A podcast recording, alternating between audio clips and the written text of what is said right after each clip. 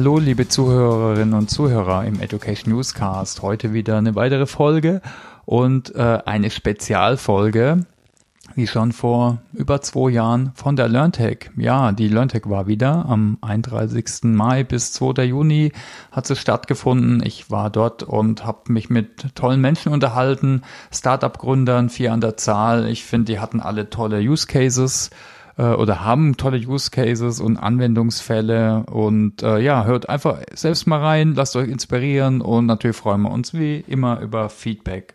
Also, bis dann, schönes Lernen und Zuhören, ciao. Ja, hallo, herzlich willkommen, liebe Zuhörerinnen und Zuhörer, zu einer weiteren Ausgabe. Und ja, ich bin schon fast aufgeregt, weil ich seit zwei Jahren mal wieder einen echten Mensch vor mir habe in Fleisch und Blut äh, und das Interview praktisch in echt mit echten Personen mache. Äh, wir sind hier auf der LearnTech, ja, seit zwei Jahren. Vor zwei Jahren oder für, vor mehr vor, wie vor zwei Jahren hatten wir den letzten Event hier und heute möchte ich mich mit ein paar ja, Startup-Gründern unterhalten. Und heute haben wir den ersten da. Wir werden ein paar Interviews äh, machen. Äh, heute habe ich den Julian Vornoff vor mir und ich freue mich sehr auf unser Gespräch. Julian, vielleicht kannst du dich einfach kurz mal vorstellen, äh, wer bist du, was machst du und danach können wir vielleicht mal drauf schauen, was so deine Firma macht äh, und wie so die ersten Erfahrungen sind.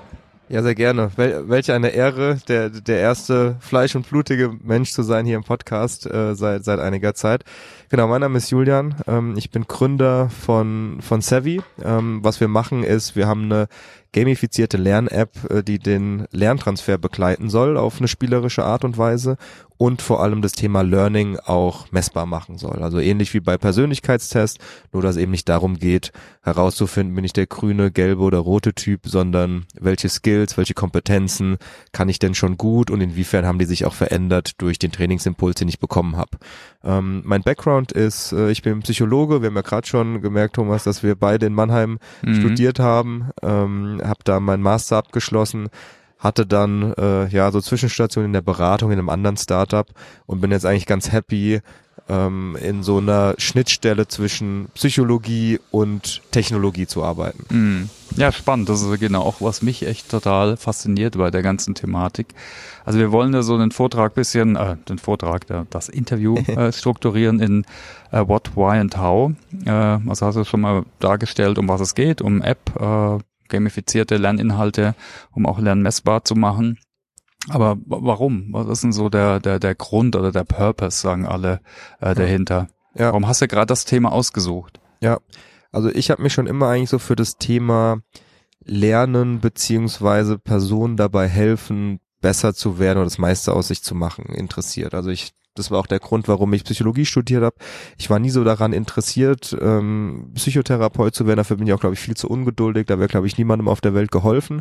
Ich fand es eigentlich immer spannend damit, ja, sogenannten gesunden Menschen daran zu arbeiten, ja, ihre Potenziale auszuschöpfen. Und ähm, ich glaube, das kann man durch viele, auf viele Arten und Weisen machen. Ich meine, Coaching ist ein, großes Thema, habe mich dann doch schon gefragt mit so dem technologischen Fortschritt, den wir haben. Und wenn man mal irgendwie morgens in die Bahn guckt, wenn die Leute pendeln und Candy Crush, Farmville oder was auch immer auf ihrem Handy zocken, ähm, das ist ja total ansteckend scheinbar oder nur süchtig machen in Anführungszeichen oder Facebook, Instagram, was auch immer. Kann man das nicht auch nutzen oder die Manip Manipulation, so nenne ich es jetzt mal, die die Technologien nutzen, ja, für was Gutes nutzen, für Wachstum nutzen. Ähm, und gleichzeitig haben, haben wir beobachtet, habe ich beobachtet, meiner Meinung nach so die Personalentwicklung hat irgendwie so zwei große Herausforderungen, das ist so die Nachhaltigkeit von Trainingseffekten, ne? also die Leute kommen total motiviert aus so Live- äh, Weiterbildung und dann versinkt vielleicht viel im Dschungel des Alltags. Und auf der anderen Seite das Thema Messbarkeit. Also sind mhm. die Leute danach eigentlich besser oder kompetenter als, als davor? Ähm, und ich glaube, wenn man das mit einer coolen Technologie machen kann, wenn Lernen auch wirklich mal Spaß macht, weil wie viel Lernen oder welche Lernerfahrungen machen denn wirklich Spaß? Ich weiß nicht, ob das so ein deutsches Ding ist, ähm, dass Lernen nie Spaß machen darf. Mhm. Ähm, Genau, also den Leuten einfach was, was Cooles an die Hand zu geben, um ihre Potenziale auszuschöpfen. Das, das finde ich eine coole Vision. Mhm. Hast du vielleicht Beispiele, so von den ersten Prototypen, Produkten, die ihr schon umgesetzt habt? Äh, also es gibt ja viele Inhalte, äh, die, wo man also bei manchen liegt der Spaß näher, bei manchen mhm. liegt er weiter weg, aber sogar Compliance-Schulungen hat man auch schon im Podcast, ja. die per se langweilig sind, äh, die kann man auch ja, unterhaltsam und motivierend gestalten. Ja. Ja, genau. Also wir fokussieren uns eher auf so Soft Skills Inhalte, mhm. also weniger Pflichtschulung, weniger Wissen, sondern mehr viel zum Thema Leadership, ähm, viel in der hybriden Arbeitswelt, also Remote Leadership, Remote Work, Remote Sales, so die Themen, auch Agilität, Produktivitätsthemen, Mental Health ist, glaube ich, gerade ein, oder Stressmanagement ist gerade ein Riesenthema. Und ich glaube immer, wenn es darum geht, man kann es jetzt VUCA-Welt nennen oder wie auch immer, aber wenn es darum geht, hey, es verändert sich was schnell, entweder im Unternehmen oder für mich, weil ich in eine neue Rolle komme, ich glaube, dann ist einfach der, der Bedarf sehr hoch, sich zu verändern ähm, oder zumindest in diese neue Rolle reinzuschlüpfen. Ähm, und wir hatten jetzt zum Beispiel Anfang des Jahres ein cooles Remote Leadership Training umgesetzt mit der Inhouse-Abteilung von der Commerzbank, was ziemlich cool lief. Ähm, wir haben äh, verschiedene Vertriebstrainingsumsetzungen äh, gemacht, Genau, also so das sind glaube ich so typische Inhalte, weil da geht's ja wirklich darum, meine täglichen Gewohnheiten zu verändern. Und ich finde, mm. Gewohnheiten ist eigentlich ein starkes Wort, wenn ich über Lerneffekte spreche. Mm, Habits auf Englisch. Genau. genau, das äh, hört man ja auch oft. Ne? Wir sollen auch kleiner, granular sein, sowas und dann natürlich auch motivierend. Also da eignen sich auch äh, Apps eigentlich ganz gut. Total. Und wenn man mal auf andere Bereiche im Leben guckt, ähm, also ich bin sehr sportbegeistert. Ähm, äh, da gibt's ja diverse Fitness-Apps, die mhm. mich dazu bewegen, einen Marathon zu laufen, abzunehmen. In der Pandemie haben auf einmal alle angefangen, Burpees und Liegestütze mhm. zu, Hause zu Hause zu machen. Da macht es ja auch irgendwie Spaß. Oder im Sprachenlernen genau dasselbe. Also warum muss dann Leadership-Training immer ernst sein und darf keinen Spaß machen, aber äh, für Sprachenlernen lade ich mir Duolingo und Bubble runter und finde es irgendwie cool, wenn mir ein kleiner mhm. Vogel erklärt, wie, wie Spanisch funktioniert. Da können wir nur drauf gucken, aber es gibt ja verschiedene so Spielmechaniken, Game Mechanics, die so im Spieldesign äh, eingesetzt werden. Kannst du ein paar nennen, die ihr nutzt? Ja, also ich, ähm, auch Thema Gamification gucke ich eigentlich gern, gehe nochmal so einen Schritt zurück und wir haben so überlegt, wann sind wir dann eigentlich intrinsisch motiviert, uns zu verändern. Und das ist ja eigentlich immer, wenn ich so ein, wir nennen das so ein Skill Gap sehe. Also ich sehe irgendwie einen Unterschied zwischen, wer bin ich heute und wo will ich hin. Mhm. Ähm, und ich glaube, das ist dann auch so die Verknüpfung zum Thema Messbarkeit. Ne? Also wenn ich gut messen kann, was ist denn mein heutiges Kompetenzprofil und was brauche ich, um in die nächste Position zu kommen oder in der Rolle irgendwie gut gut äh, Fuß zu fassen, dann bin ich ja auch motiviert, diese Lücke zu schließen. Ähm, was wir dann eben nutzen, ist ähm, klassischerweise Rewards, mhm. ähm, Level-Punkte aber eben auch diese transparente Navigation oder Fortschrittsanzeige. Also ich bin irgendwie the, the new me ist irgendwie diese Führungskraft oder dieser Mitarbeitender mit den Skills. The current me ist es halt noch nicht. Und wenn ich die beiden quasi Ankerpunkte kenne, kann ich ja unglaublich gut zeigen, hey, du bist jetzt schon 30 Prozent näher an dem, den du sein willst. Und ich weiß jetzt nicht, ob das so eine klassische Mechanik ist, aber ne, das motiviert mich ja auf der Reise voranzukommen. Ist ja wie ein Google Maps Navigation. Ich sehe, am Anfang musste ich fünf Stunden Auto fahren, jetzt nur eine halbe Stunde, dann kommt langsam so irgendwie so Ankunftsfreude an. Ja, ich, ich glaube schon, ne? So Progress, äh, klares Ziel, Purpose, vielleicht auch noch, was man genau. nutzt, auch Storytelling oder Personas oder ja. so, ne? Ja. Und dann macht ihr kleine Videos, so wie man es oft sieht, äh, bezüglich Inhalt oder auch Text oder Genau, also Videos, ähm, ein ganz wichtiger Punkt bei uns sind ähm, interaktive Aufgaben, wo es wirklich darum geht, mhm. das Gelernte auf die Arbeitssituation anzuwenden. Das heißt keine fiktiven Aufgaben, sondern so eine Aufgabe ist dann, schreib dir doch mal auf, wer sind die nächsten drei Kunden, die du anrufen möchtest und schreib dir mal auf, welche Einwände haben die ne, für so ein Vertriebstraining oder mhm. wer ist mit welchen Mitarbeitenden aus deinem Team hast du das nächste Feedbackgespräch und bereitet es doch mal nach einer bestimmten Methode vor, die du gerade kennengelernt hast. Also man macht quasi echte Arbeitsaufgaben, echte Arbeitssituationen auf Basis von neuem Input. Und ich finde, so findet Lernen statt, weil dann experimentiert man, man fällt auch mal auf die Nase, was dann ja auch okay ist und kann es dann so für sich adaptieren, so dass es eben im ja, eigenen Arbeitskontext Sinn macht. Ne? Mhm. Also ein, ein, zwei Anbieter haben wir schon gesehen, ne, aber es hat sich noch nicht so durchgesetzt. Ich finde vor allem auch der mobile Ansatz ist halt wichtig. Ne? Da geht's immer stärker hin, wenn wir sehen, vor allem wie, wie jetzt meine Kinder zum Beispiel, aber auch nicht nur jüngere Menschen, auch ältere wie ich, wie ja. die eben äh, digitale Inhalte konsumieren. Aber was versucht ihr denn besser zu machen? Vielleicht wie, wie, wie schon die ersten ein, zwei Firmen, die sowas machen? Ja, also ich glaube, für mich Mobile First oder Mobile Only mhm. bezieht sich nicht nur auf eine App, also nicht nur auf die Technik, sondern auch auf die Inhalte. Mhm. Das heißt, jeder Inhalt ist eigentlich daraufhin optimiert, mobil Spaß zu machen. Das heißt, unsere Videos sind eher zwei, maximal drei Minuten und nicht zehn oder zwanzig, weil mhm. keiner hat Lust, irgendwie ein 20-minütiges Video auf dem Handy anzugucken. Die Übungen, ähm, ne, diese Lernnuggets sind immer sehr, sehr kurz. Ähm, ob wir das jetzt irgendwie besser oder anders machen als die anderen, weiß ich nicht. Aber ich glaube, es bringt halt nichts, quasi ein Desktop-optimiertes Training einfach in eine App zu packen und sagen, hey, wir sind doch mobile, sondern man muss es wirklich so von von Anfang bis Ende nachdenken. Am Ende ist unser Produkt alles zusammen und nicht nur die App, also nicht nur die technische mhm. App. Und macht der Custom für Kunden, genau, also wir haben, genau, also wir haben quasi ähm, eigene Inhalte, ähm, mhm. die kann man sich modular zusammenstecken, wie man möchte und man kann auch dann zusätzlich eigene Module erstellen. Also quasi die kleinste Einheit ist so ein wöchentliches Lernnugget, ne, bestehend mhm. aus Video, Übung, Quiz, was auch immer, Text und äh, dann kann man jetzt als Firma sagen, Thema Feedback geben, finde ich cool, was ihr schon habt. Das übernehme ich. Aber Thema irgendwie, wie, wie moderiere ich virtuelle Workshops, da möchte ich was eigenes, weil das ist bei uns irgendwie sehr eigen, weil wir bestimmte Tools haben oder bestimmte Methoden haben. Ja, cool.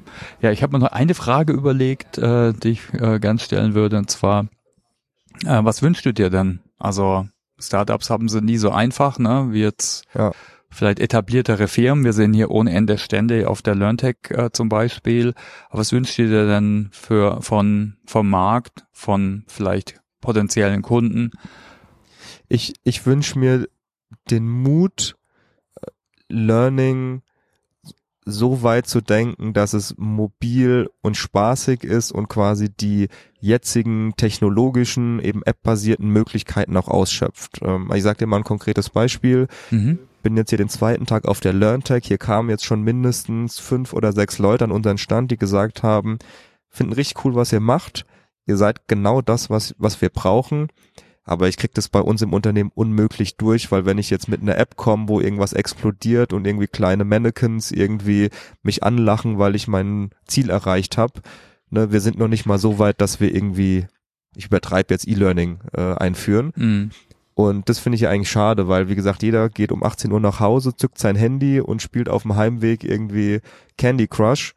Aber während der Arbeitszeit irgendwie Spaß bei der Arbeit oder beim Lernen zu haben, undenkbar. Also ich würde mir einfach wünschen zu sagen, hey, äh, vielleicht gerade mit den jüngeren Zielgruppen im Unternehmen zu sagen, warum nicht? Also warum können wir nicht das, was im privaten Alltag schon selbstverständlich ist, auch im, im Unternehmen nutzen? Ja, cool. Ja, kann ich nur äh, bestätigen und vor allem für alle Zuhörenden, vielleicht auch, ne, geht auf Startups so, ne, auf jüngere Firmen, die haben vielleicht eher den Mindset, äh, weil sie einfach so Mobile First, digitale, native, äh, Eingeborene oder wie man es auch immer nennt, weil die so aufgewachsen sind und vielleicht auch flexibler sind, wie vielleicht äh, und keinen eingefahrenen Ballast mitschleppen. Äh, ja. Denn, darf ich dir noch eine Frage stellen? Ja, natürlich. Wie, wie, ja, wie, wie, ist denn so, wie ist denn so deine Erfahrung mit mit digitalem Lernen. Also das, was ich gerade so gesagt habe, siehst mhm. du das auch? Gibt's was, also du darfst mir auch gerne widersprechen, fände ich ja irgendwie spannend, ist ja auch irgendwie spannendes Feedback. Ähm, oder sagst du, nee, Julian, äh, beobachte ich auch? Also ich, ich glaube, die also es ist schwierig, ist ja ganz allgemein zu sagen. Also es gibt Firmen, die sind schon weit, die wollen auch von uns mobil mobile Inhalte, ne, auch in einer großen Firma wie bei uns, ist natürlich dann auch wieder schwieriger, da alles rumzureisen und alles Bestehende praktisch ganz in einem anderen äh, Setup zu entwickeln. Ja, gibt aber auch viele, die haben Angst, äh, die tun sich auch schwer, äh, viele Bedenkenträger, also kann ich auch immer nur zu ermutigen, äh, ne, schaut, dass ihr vielleicht ein Spielbudget habt, äh, ein kleineres Budget, Also gerade Startups, ne, die können jetzt nicht ein Jahr lang ein Sales Cycle oder fünf Jahre lang äh, durchgehen. äh, lieber mal ausprobieren. Auch dadurch kann man lernen, ne, durch ein, durch ein Pilotprojekt, äh, vielleicht, weil auch solche Firmen vielleicht, vielleicht methodisch anders rangehen. Ne? Stichwort jetzt nicht unbedingt Wasserfall, sondern schnell einen Prototyp mhm. bauen äh, mit, mit Sprints, agilen Ansätzen. Also, nee, also ich sehe es, sehe es ähnlich, ist halt differ differenziert und wir müssen da halt immer dranbleiben. Ja, versuchen ja. wir auch mit dem Podcast immer neue Impulse zu geben, äh, dass sich eben noch mehr trauen und noch mehr bewegt. Äh, wie siehst du das Thema Messbarkeit? Also, weil ich finde, ich war irgendwie überrascht, ne, weil irgendwie fünf Jahre Psychologiestudium, du kennst es auch, mhm. da wälzt man einen Persönlichkeitstest nach dem anderen und einen Intelligenztest und alles kann man irgendwie messen und aber dann kommst du in dein erstes Training und am Ende gibt's ein Happy Sheet, mhm. fünf von fünf Sterne, Trainer war cool. Wie ist da so deine Erfahrung, auch so dein, dein Blick? Ist es gerade ein heißes Thema? Wie, wie macht ihr das vielleicht auch äh, bei euch? Also Messbarkeit ist ein Evergreen auch. Ne? Früher hieß es Bildungscontrolling äh, mhm. vor, vor, vielen Jahren, äh, aber ist ja auch nichts Neues. Und die Modelle, klar, so Kirkpatrick, da gibt es schon neuere, modernere Ansätze ich glaube, auf der einen Seite haben wir nicht so die Kultur, wie jetzt vielleicht in Frankreich. Du hast Persönlichkeitstests äh, angesprochen als Beispiel. In Frankreich ist sowas, oder in anderen Kulturen ist sowas viel mehr in Vogue, dass du auch bei der Einstellung sowas machst. Hm. Ähm, natürlich haben wir jetzt mehr Daten. Auch da ist viel Angst in Deutschland. Ne? Ist ein ethischer Hintergrund. Äh, sollte die Daten für das Individuum nutzen und jetzt nicht, um Leute auszubeuten oder zu kontrollieren. Da haben manche Angst. Also ist so ein zweischneidiges Schwert. Ich finde es wichtig, gerade fürs Individuum Individuum, dass wir eben Sachen mehr personalisieren, äh, na, also formativ evaluieren, Sachen zu optimieren, nicht als Selbstzweck, nicht zum, äh, zum Rechtfertigen oder so. Äh, ja, also ich finde es wichtig. Ist ja auch ist immer wichtig, dass man schnell misst. Äh, äh, jetzt, wenn man den ersten Prototyp macht und dann eben optimiert. Ja. Äh, äh, ja, aber da haben wir halt einfach nicht so eine Kultur. Auch da muss man dranbleiben und natürlich dann eben immer schauen, dann die Kultur, dann eben wie die Kultur in den Firmen ist und aufzeigen. Es geht jetzt eben hier nicht um Leistungsbeurteilung. Ne? Mhm. Ne? Da gehen bei allen die, die Alarmglocken an, speziell Betriebsrat und das ist ja. auch richtig, äh, ist auch voll fair, äh, weil ja. manche Manager oder äh, Geschäftsführer, die haben dafür ein bisschen eine andere Sicht drauf äh, oder auch amerikanische Unternehmen, äh, das passt nicht so rein. Ne? Also es ist wichtig, das aber immer weiterzuentwickeln. Aber mhm. ich denke, da muss, muss man schon reflektiert angehen. Ich denke, gerade jetzt haben wir die Möglichkeit mit mehr, gerade mit Cloud-Technologien, mhm. da hast du viel mehr Daten. Ja. Und die eben äh, ethisch verantwortungsvoll, sagen wir es mal so, diplomatisch äh, zu nutzen. Ja, cool. Ja, spannend. Gut, du, dann ganz herzlichen Dank, ja, oder? Auch für die beiden Fragen. Ich wollte dich eigentlich fragen, aber jetzt hast ja, du... Ja, also ich, bin, ich, ich stelle gerne Fragen. Sehr gut. Ganz herzlichen Dank, viel Erfolg noch. Und genau, Danke. wir packen äh, den Link äh, äh, in die Show Notes. Schaut mal rein. Äh, ich finde, äh, gerade junge Startups sollte man immer eine Chance geben. Und äh, auch gerade hier haben wir ein paar innovative Themen ausgewählt. Also lohnt sich auf jeden Fall mal drauf zu schauen. Alles klar, dann cool. Danke ja, dir, gute Thomas. Zeit noch. Ciao, ciao. Ciao.